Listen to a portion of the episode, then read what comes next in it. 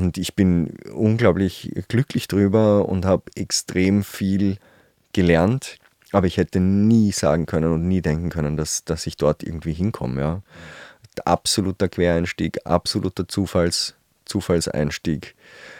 Ja, aber ich habe sehr viel, ich, ich mache es wirklich, wirklich gern. Es ist wirklich, wirklich lustig. Und man, man lernt, glaube ich, sehr eigene Dinge über seinen Körper auch, die man sonst nicht lernen würde, wenn man irgendwie den Arm acht Stunden raufhält und ein Gewicht drauf hat, dass das geht.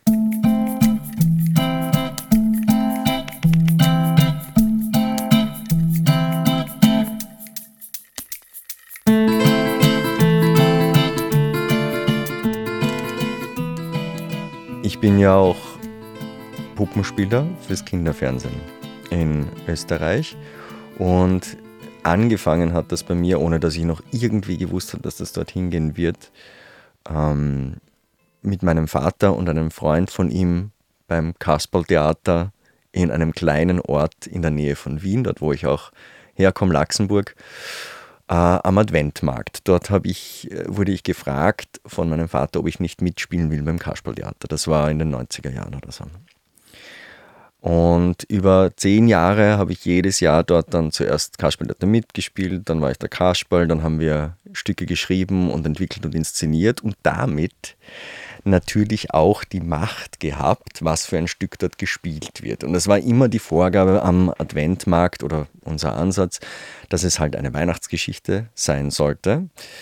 Und in der heutigen Zeit hat sich die Frage gestellt, mit dem Christkind oder dem Weihnachtsmann. Und äh, diplomatisch, wie wir sein wollten, haben wir dann ein Jahr eine Geschichte mit dem Christkind gespielt und ein Jahr eine Geschichte mit dem Weihnachtsmann und das halt abgewechselt, um quasi alle da so ein bisschen zu, zu glücklich zu machen.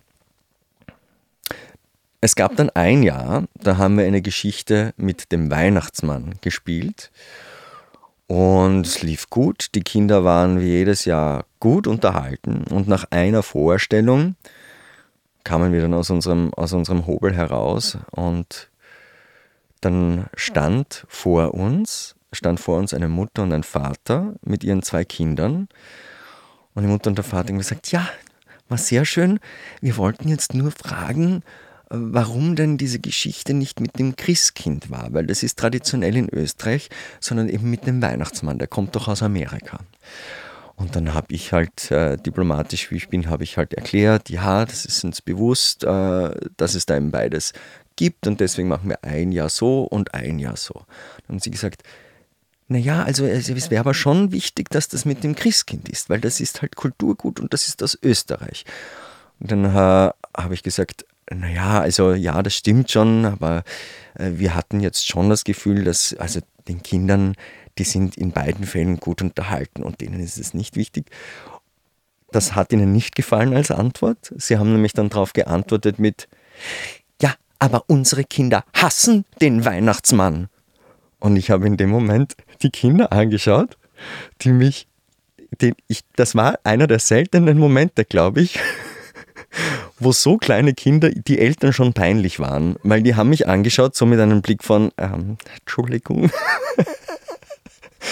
Und dann habe ich einfach nur drauf gesagt, ah, gut, gut, dann ist, ist es halt so, tut mir sehr leid. Nächstes Jahr wieder mit dem Christkind. Ich weiß aber nicht, ob sie nochmal gekommen sind nächstes Jahr. Das kann ich jetzt nicht sagen, das haben wir nicht weiter verfolgt. Aber es hat mich fasziniert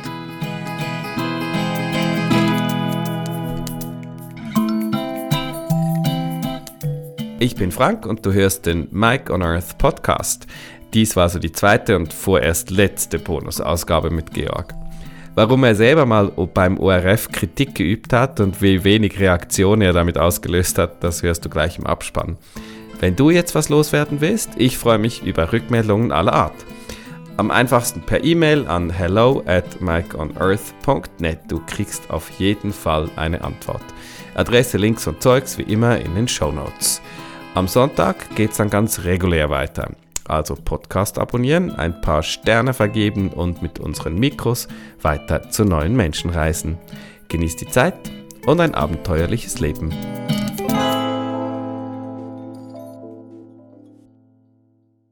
Also ich weiß, warum ich mal im Kundenzentrum des ORF angerufen habe, als ich zwölf war. Ich habe nämlich damals, äh, ich war ein großer Fan von Die Abenteuer von Lewis Clark, Superman. Ich weiß nicht, äh, ob jemand sonst die alte Serie noch kennt. Das muss aus den 80ern oder 90ern sein. Also Superman, Die Abenteuer von Lewis Clark. Und ich habe angerufen beim ORF Kundenzentrum, weil ich das zweite Mal schon die ganze Staffel 1 und 2 präsentiert bekommen habe im Fernsehen und sie dann wieder von neuem angefangen haben, obwohl ich wusste, dass es schon Staffel 3 gibt und 4. Und dann habe ich angerufen, um mich zu beschweren darüber. Und sie haben mir gesagt, sie leiten es weiter.